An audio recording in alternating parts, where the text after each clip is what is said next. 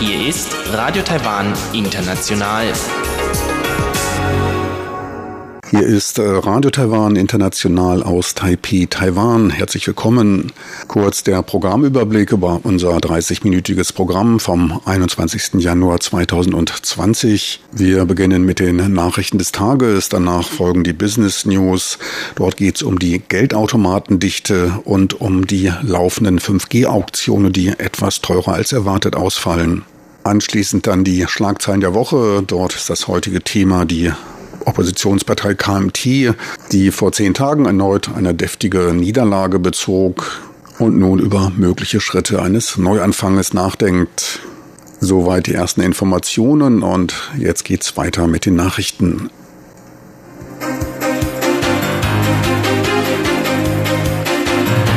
Hier ist Radio Taiwan International mit den Tagesnachrichten vom Dienstag, den 21. Januar 2020 die Schlagzeilen. Erster Taiwaner mit dem Coronavirus infiziert unter Quarantäne. Präsidentin Tsai, das Wahlergebnis ist eine direkte Botschaft an China.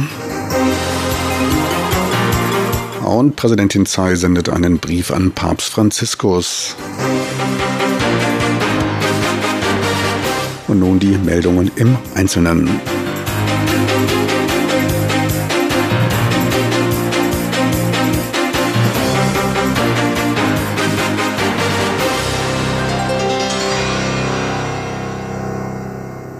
Taiwans Coronavirus-Kommandozentrum meldete heute den ersten Fall eines mit dem Virus infizierten Taiwaners.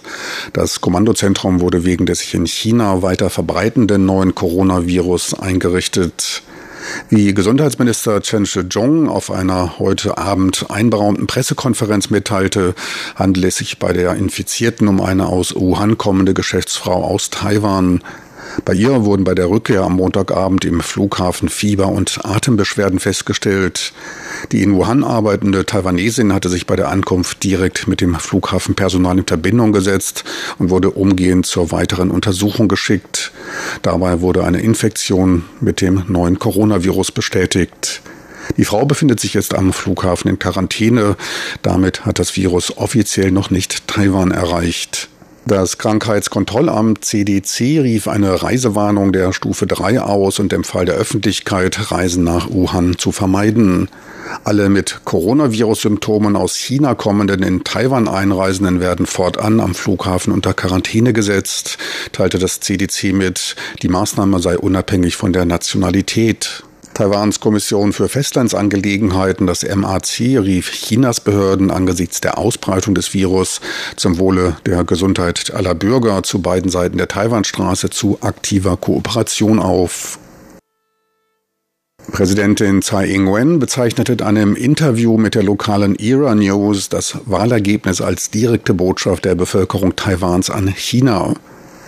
Dabei hoffe sie, dass die andere Seite über den Wahlausgang nachdenke und auch überlege, wo Anpassungsbedarf bei der Behandlung der Beziehungen mit Taiwan bestehe. Knapp 8,2 Millionen Wähler, dies waren 57,1 Prozent der Stimmen, gaben Präsidentin Tsai ihr Vertrauen. Sie hatte dabei einen Vorsprung von 18 Prozent auf ihren Gegenkandidaten von der China-freundlicher gesinnten KMT-Partei. Die Regierungspartei DPP behielt bei den Wahlen auch die absolute Mehrheit im Parlament. Präsidentin Tsai bestätigte, weiter eine Frieden und Wohlstand fördernde Politik in der Taiwanstraße fortführen zu wollen, wobei man den Willen der Bevölkerung berücksichtigen werde. In Zukunft werde man trotz des klaren Wahlsieges China gegenüber nicht unbedingt stärker auftreten. Wichtigste Verpflichtung sei die Aufrechterhaltung von Frieden und Stabilität. Präsidentin Tsai Ing-wen brachte in einem Brief an Papst Franziskus Taiwans Stellungnahme zu den vom Papst zum Weltfriedenstag gemachten Äußerungen zum Ausdruck. Papst Franziskus sprach dabei vom Frieden als Weg der Hoffnung, der durch Dialog und Versöhnung unter Berücksichtigung der Ökologie erreicht werden könne. Präsidentin Tsai wies in ihrem Schreiben darauf hin, dass Taiwan damit übereinstimme und hoffe, die Taiwan-Straßenangelegenheiten friedlich lösen zu können. Als Hindernis für den gegenwärtigen Stand des Dialoges mit China bezeichnete sie die von China ausgehenden Bestrebungen zur Kontrolle und Unterdrückung Taiwans auf internationaler Ebene. Zudem bedrohe China durch Cyberattacken und diplomatische Methoden Taiwans Demokratie, Freiheit und Menschenrechte. Ohne offene Kommunikation und freiem Meinungsaustausch der Bereitschaft zu gegenseitigem Verständnis sei ein konsensbildender, zur Versöhnung führender Dialog aber nicht möglich, schrieb Präsidentin Tsai. Sie wies ferner in ihrem Schreiben auf Chinas militärische Ambitionen und Aktionen in der Taiwanstraße hin. Taiwan arbeite aber trotz allem mit gleichgesinnten Ländern an einer Bewahrung von Frieden und Stabilität in der indopazifischen Region. Man strebe, wie vom Papst erwähnt, eine friedliche Koexistenz an. Im Bereich des Umweltschutzes fördere man den Einsatz grüner Energien und setze für weitere positive Umweltbeiträge Taiwans starke Forschungskapazitäten ein. Bei der Schaffung eines besseren Lebensumfeldes für Taiwans neue Mitbürger arbeite man mit dem Heiligen Stuhl zusammen. Das Thema des Feuerwerks zum kommenden Jahreswechsel zu chinesisch Neujahr lautet zudem Hoffnung Taiwan. Man werde die Hoffnung auf einen friedlichen Dialog nicht aufgeben und weiter den ökologischen Umbau vorantreiben, um eines Tages wirklichen Frieden zu erreichen. Vier Unternehmen aus Taiwan gehören zu den führenden Unternehmen der Welt bei der Transparenz über ihren ökologischen Fußabdruck und ihren Aktionen hinsichtlich des Klimawandels. Dies teilte das Non-Profit Carbon Disclosure Project CDP mit, einer Initiative zur Offenlegung schädlicher Emissionen durch Unternehmen. Die vier mit der Note A bewerteten Unternehmen aus Taiwan sind ASE Technology, Siliconware Precisions Industry, Taiwan Mobile und Light On Technology. In dem Projekt wurden 8400 Unternehmen weltweit mit einer Note zwischen A und D hinsichtlich der ausgestoßenen Emissionen und ihrer Klimastrategien bewertet. Lediglich zwei Prozent aller Unternehmen erhielten die Note A. Ebenfalls mit A wurden unter anderem die Firmen Alphabet, Apple, Microsoft, Carrefour und Sony bewertet. Die Länderwertung wurde von Japan mit 36 mit A bewerteten Unternehmen angeführt, gefolgt von den USA 35 Unternehmen und Frankreich mit 22 Unternehmen.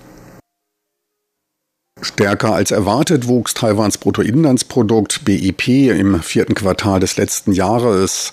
Statt des in der letzten Prognose angekündigten Wachstums von 3,04 Prozent wurde nun ein Wachstum von 3,38 Prozent ermittelt.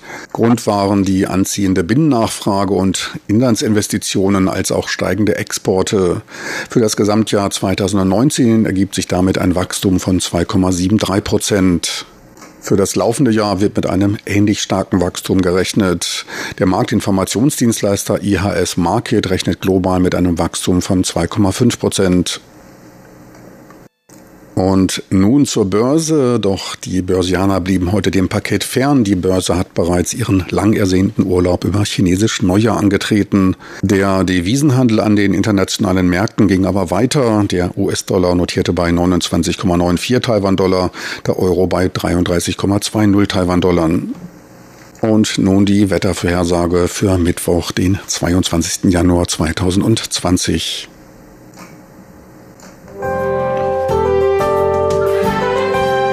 Das Wetter.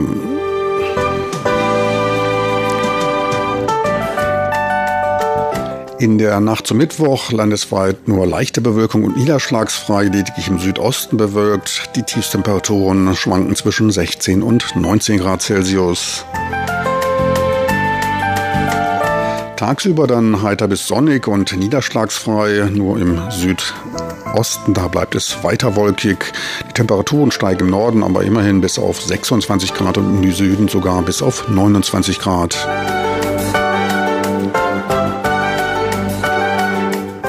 Sie hörten die Tagesnachrichten von Radio Taiwan International vom Dienstag, den 21. Januar 2020.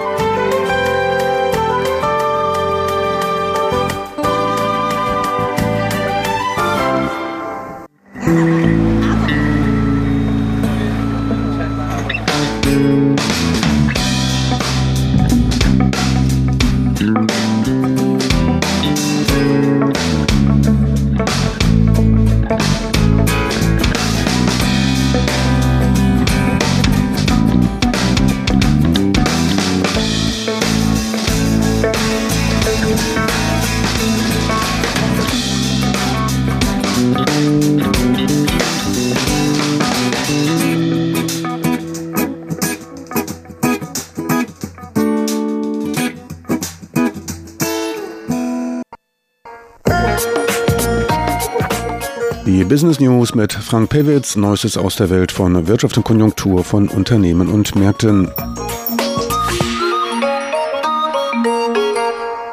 Herzlich willkommen bei den Business News. Es begrüßt Sie Frank Pewitz. Die Dichte an Geldautomaten in Taiwan ist dreimal höher als im asiatischen Durchschnitt. Dies teilte die Finanzaufsichtskommission mit. Auf 100.000 erwachsene Bankkunden kommen hier 157 Automaten. Der asiatische Durchschnitt liegt bei knapp 52 Automaten. Die Automatendichte in Taiwan ist auch höher als die Japans. Dort sind es 128 Geräte auf 100.000 Einwohnern. In Singapur sind es 66 und in Hongkong 52 Geldautomaten. Das Schöne für den Kunden an Taiwans Banken sind die geringen Kosten der Kontohaltung. Ein Girokonto ist kostenfrei, ebenso die Abhebung von Geldern bei der Hausbank. Zudem kann man an Geldautomaten aller Banken Geld abheben und das auch noch umsonst. Zum Vergleich, in Deutschland gibt es etwa 90 Geldautomaten pro 100.000 Kontoinhaber, die sich allerdings auf vier Bankenverbände verteilen, die sich gegenseitig meist Gebühren bei Abhebungen abverlangen. Gut 82 Prozent der Taiwaner, 19,4 Millionen sind es, haben ein Konto bei der Bank. Diese 19 Millionen verteilen sich auf über 3400 Banken landesweit. An Geschäfts- und Handelsbanken gibt es in Taiwan 17,6 Banken pro 100.000 Kunden. Im asiatischen Durchschnitt sind es 9,1 Banken. Die Dichte von Commerzbanken ist in Taiwan damit höher als in Singapur, doch dort sind es 8,4 Banken. Japan und Hongkong weisen mit 34 und 21 Banken aber eine höhere Dichte auf. Taiwans erstes Bieterverfahren für Frequenzen zur Nutzung der nächsten Generation der Mobilkommunikation, der sogenannten 5G, erweist sich für die Telekom-Betreiber hier vor Ort als kostspielige Angelegenheit. Bis jetzt legten sie für Frequenzen im 3,5 Gigahertz Band fast 140 Milliarden Taiwan-Dollar auf den Tisch. Die sind etwa 4,1 Milliarden Euro. Analysten gehen davon aus, dass es sehr schmerzvoll für die Betreiber werde, diese Kosten wieder hereinzuspielen. Man rechnet mit einer Amortisation innerhalb eines Zeitraumes von 20 Jahren. Zhonghua Telekom, der größte Telekom-Betreiber in Taiwan, erwarb eine Bandbreite von 90 MHz in dem 3,5 GHz Band und dürfte damit einen eindeutigen Vorteil bei der Kommerzialisierung von 5G-Dienstleistungen haben. Far Easttown ersteigerte 80 MHz, Taiwan Mobile, die Nummer 2 auf dem Markt, erwarb lediglich 60 MHz und dürfte damit nicht in der Lage sein, umfassende Dienstleistungen mit 5G anzubieten. Laut einem Analysten von Yuanda Securities wird allgemein eine Bandbreite zwischen 80 und 100 Megahertz als notwendig betrachtet, um vollwertige Dienstleistungen in 5G anzubieten. Man rechnet daher damit, dass Taiwan Mobile Gespräche mit Taiwan Stars Telekom aufnehmen werde, die sich 40 Megahertz sichern konnten. Taiwan Mobile hat allerdings niedrigere Amortisationskosten, was sich als gewisser Vorteil darstellen dürfte, angesichts der momentanen sich eintrübenden Ertragssituation ein wichtiger wichtiger Faktor. Yuanda Securities rechnet für die vier Betreiber mit jährlichen Amortisationskosten zwischen 2,2 und einer Milliarde Taiwan-Dollar. Die sind circa 66 bis 30 Millionen US-Dollar. Versteigert werden Frequenzen im 1,8, 3,5 und 28 Gigahertz Bereich. Das 3,5 Gigahertz Band ist allerdings das favorisierte, da dessen technische Entwicklung am weitesten fortgeschritten ist und sich damit schneller kommerzialisieren lässt. Pro Megahertz belaufen sich die Kosten damit auf 505 Millionen Taiwan-Dollar. Dies sei 88 Prozent teurer als im globalen Durchschnitt. Bei den Kosten pro Kopf liegt man damit weltweit weit vorn. Laut der National Communication Commission NCC liege man mit dem Preis weltweit an dritter Stelle. Da ist allerdings der absolute Preis nicht ganz so entscheidend. Die Zahl der potenziellen Kunden ist ebenfalls ein wichtiger Faktor. Taiwan ist mit seinen nur 23,5 Millionen Einwohnern da kein so großer Markt. Zu den Kosten für den Erhalt der Frequenzen kommen auch Investitionen in den Aufbau der Infrastruktur für 5G dazu, als auch weitere Amortisierungskosten für die bereits bestehenden 4G-Dienste. 5G-Dienste müssten zudem zuerst noch entwickelt werden. Ferner ist mit weiteren Kosten in den nächsten Versteigerungsrunden für die verbleibenden Bänder zu erwarten. 5G ist Voraussetzung unter anderem für die Weiterentwicklung des autonomen Fahrens. Das waren die Business News. Am Mikrofon war Frank Piewitz. Die Business News mit Frank Pewitz, Neuestes aus der Welt von Wirtschaft und Konjunktur von Unternehmen und Märkten. Wir kommen nun zu den Schlagzeilen der Woche mit Tjubichwey und Sebastian Hambach. Thema ist die KMT, die Oppositionspartei, die nach der verlorenen Wahl nun über einen Neuanfang nachdenkt.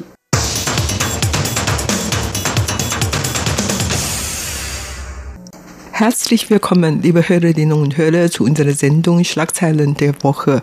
Am Mikrofon begrüßen Sie Sebastian Hambach und Chobi Hui. Die größte Oppositionspartei in Taiwan, die Kuomintang, hatte eigentlich vorgehabt, am 11. Januar bei den Präsidenten- und Parlamentswahlen wieder an die Macht gewählt zu werden.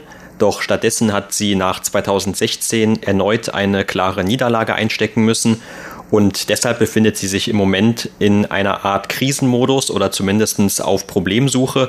Und man fragt sich innerhalb der Partei, was kann man tun, um in Zukunft wieder relevanter zu werden und attraktiver für die Wähler.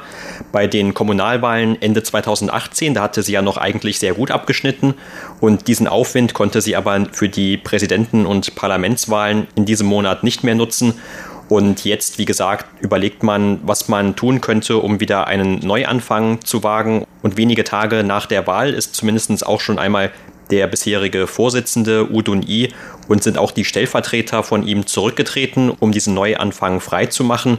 Aber wie dieser Neuanfang genau aussehen könnte, darüber wird jetzt innerparteilich diskutiert, aber natürlich auch in Taiwan generell gibt es einige Meinungen dazu.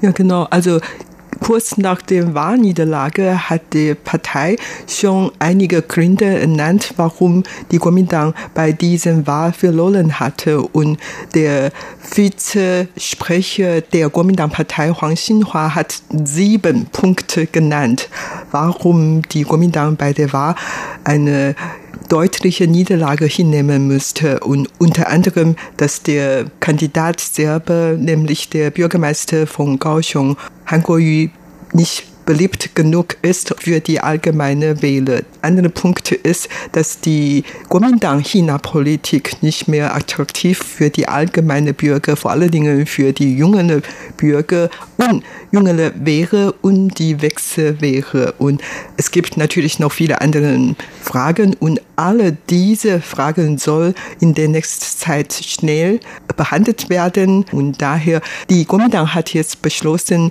in den nächsten Tagen schon ein Reformkomitee einzurichten damit diese Mitglieder sich mit diesen Problemen beschäftigen können.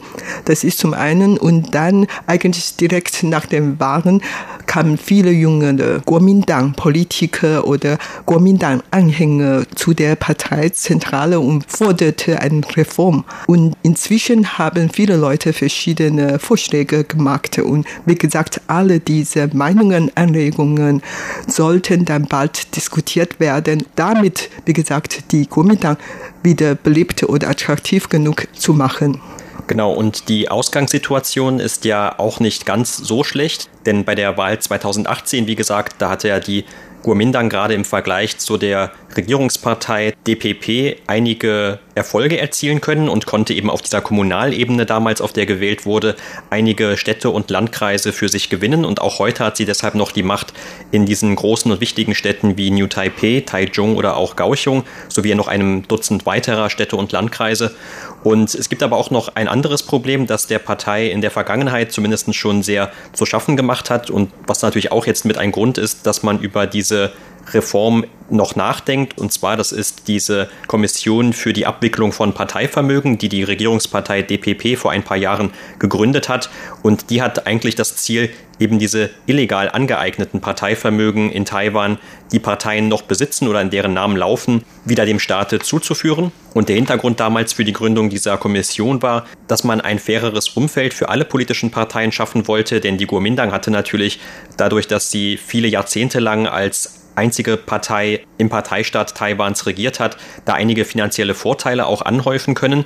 Aber auf der anderen Seite bedeutet das natürlich auch, dass dieser große Parteiapparat der Kuomintang heute schon fast eben zu wenig Geld hat. Und man hatte zum Beispiel jetzt auch erst in dieser Woche versucht, bei dem Jahreshaushalt für 2020 das Geld für diese Kommission einzufrieren. Aber die DPP hat eine Parlamentsmehrheit und konnte dann natürlich einen solchen Antrag auch ablehnen. Das heißt, auch in Zukunft wird diese Kommission da weiter nach diesen illegalen Vermögen suchen und zumindest die finanzielle Situation wird sich für die Kuomintang nicht weiter verbessern, eher im Gegenteil, zumal sie ja auch dadurch, dass sie bei der Wahl nicht mehr ganz so gut abgeschnitten hat oder etwa so ähnlich abgeschnitten hat wie vor vier Jahren. Da wird sie ja auch nicht mehr vom Staat ganz so viele Zuschüsse bekommen. Allerdings natürlich immer noch mehr als alle anderen Oppositionsparteien, denn sie hat ja immerhin auch noch einige Parlamentssitze wieder erobern können und sie bleibt auch weiterhin die größte Oppositionspartei, auch wenn schon eine andere Partei jetzt seit dem letzten Jahr in den Startlöchern steht, die gerne die Kuomintang als größte Oppositionspartei ablösen möchte. Und das ist die taiwanische Volkspartei von dem Bürgermeister von Taipei, Ke Wenje. Und die hatte ja aus dem Stand über 11 Prozent der Stimmen bei den Parlamentswahlen holen können. Allerdings ist das natürlich noch ein bisschen weit weg von der Kuomintang, die über 30 Prozent bekommen hat. Und die Kuomintang möchte natürlich versuchen, nicht nur die größte Oppositionspartei zu sein, sondern sie möchte natürlich auch einmal wieder an die Macht kommen. Aber bis es soweit sein kann, da hat man eben verschiedene Problempunkte ausgemacht. Du hast ja gerade schon welche erwähnt. Eine Diskussion, die es immer gegeben hat, war zum Beispiel auch, ob man vielleicht den Namen der Partei noch einmal ändern soll. Zum Beispiel in taiwanische Volkspartei, denn jetzt heißt sie ja noch auf Chinesisch eigentlich chinesische oder Chinas Volkspartei. Und diese Namensänderung, die könnte dann natürlich eher zum Ausdruck bringen, dass man auf Taiwan konzentriert ist und eben nicht mehr auf China, weil auch heute steht die Partei ja noch für eine Annäherung an China, auch für eine Vereinigung mit China, wenn auch unter anderen Bedingungen, als das von Peking heutzutage verlangt wird. Aber dieser Vorschlag hat auch sehr viel Widerstand innerhalb der Kuomintang dann hervorgerufen und man sagte also, die Partei, die gibt es jetzt schon so lange, schon seit über 70 Jahren und insofern möchte man natürlich auch nicht, dass der Name oder auch diese Identität der Partei über den Namen geändert wird. Eigentlich hatte auch die Partei früher, als die Partei noch in China war, mehrmals ihren Namen geändert. Also es gibt eigentlich einige Vorgänger Organisationen, aus der dann die Kuomintang hervorgegangen ist. Und sehr interessant war jetzt bei diesen Reformversuchen, da hat man auch immer wieder die zwei chinesischen Zeichen Gai Zhao benutzt. Und das ist eigentlich auch schon eine Bezeichnung für eine Reform innerhalb der Kuomintang, die man auch schon vor 70 Jahren benutzt hatte, damals unter Chiang Kai-shek in Taiwan, der damit in den 50er Jahren die Partei auch schon einmal reformieren wollte, allerdings damals mit dem Zweck, seine eigene Macht zu vergrößern und auch zum Beispiel eine Durchdringung von Staat, Partei und Gesellschaft zu erreichen. Und das ist natürlich jetzt eigentlich auch ein Erbe, von dem die Kuomintang eher wegkommen möchte, zumindest dann, wenn sie wieder Anklang beim Volk finden möchte, also weg von dieser autoritären Zeit und stattdessen sich auch eben wieder mehr Taiwan und dem taiwanischen Volk zuwendet.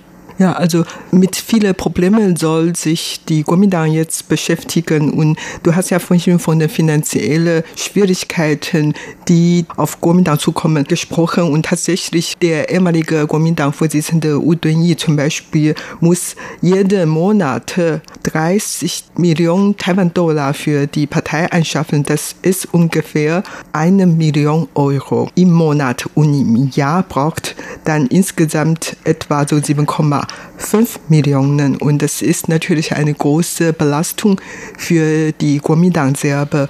Und ich kann mich noch daran erinnern, in 1990er Jahren war die Kuomintang überhaupt die reichste politische Partei in der ganzen Welt. Und jetzt hat die Kuomintang gar kein Geld mehr und trotzdem hatte die Kuomintang noch sehr viele Parteikarte, die Geld brauchen. Und die Kuomintang-Organisation ist auch so groß wie vorher. Inzwischen hatte es zwar schon ein bisschen reformiert und verkleinert worden, immerhin ist die Kuomintang jetzt schon seit so vielen Jahren in der Opposition. Trotzdem arbeiten noch viele Leute für die Kuomintang und die Kuomintang hat jetzt kein Geld mehr, um alle diese Leute zu bezahlen. Und daher so eine Verkleinerung des Parteiapparates ist wohl auch schon in Sicht. Und darüber hat man schon diskutiert. Und wie gesagt, die Kuomintang suchte jetzt schnell eine Nachfolge von Wu Dunyi, eine neue Parteivorsitzende. Und diese Nachwahl sollte dann am 7. März stattfinden. Und inzwischen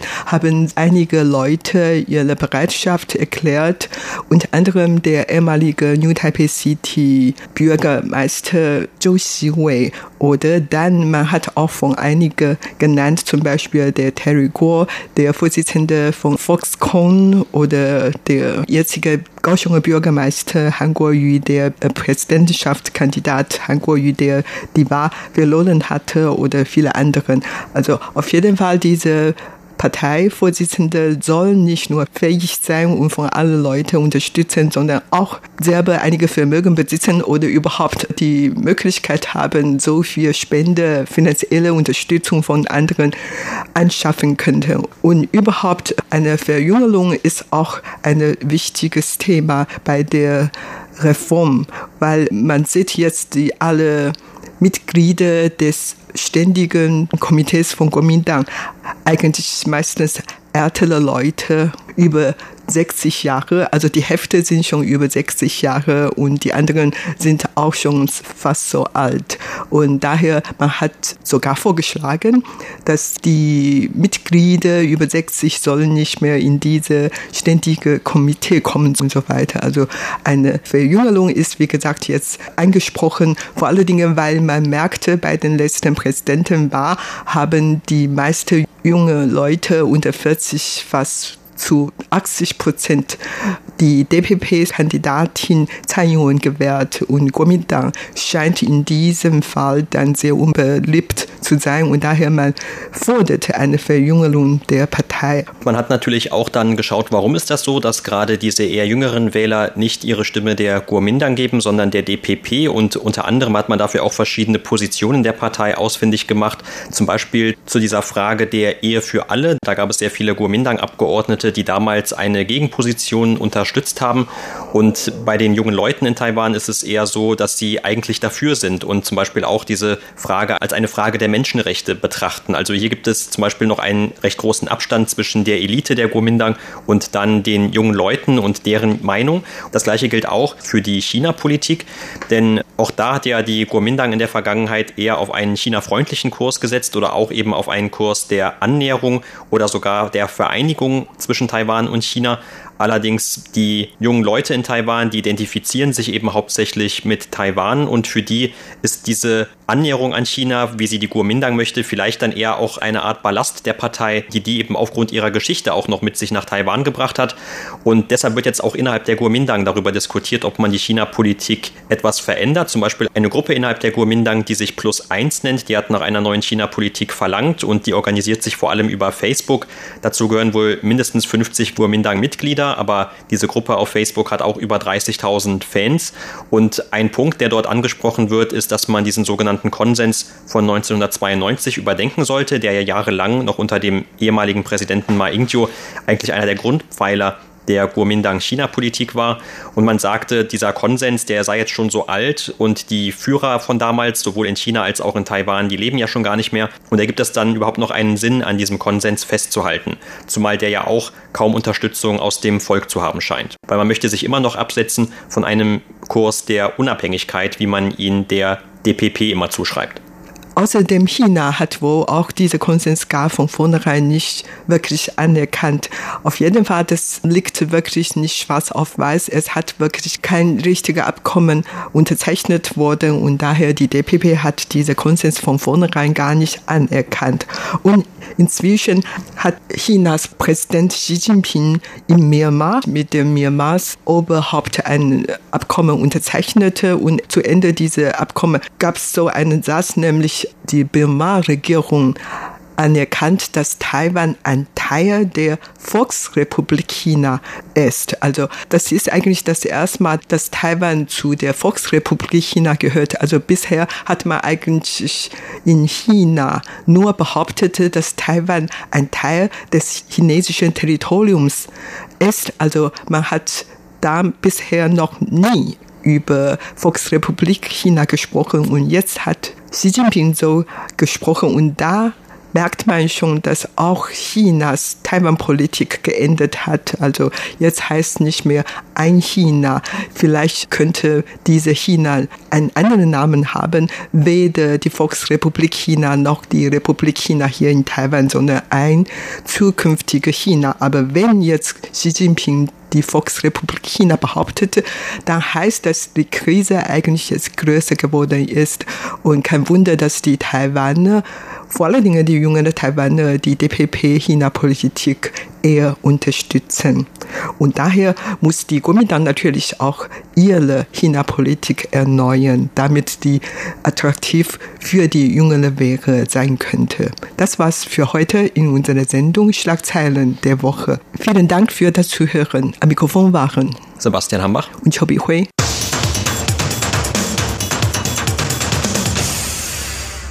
Meine lieben Zuhörer, so viel für heute vom Dienstag, den 21. Januar 2020.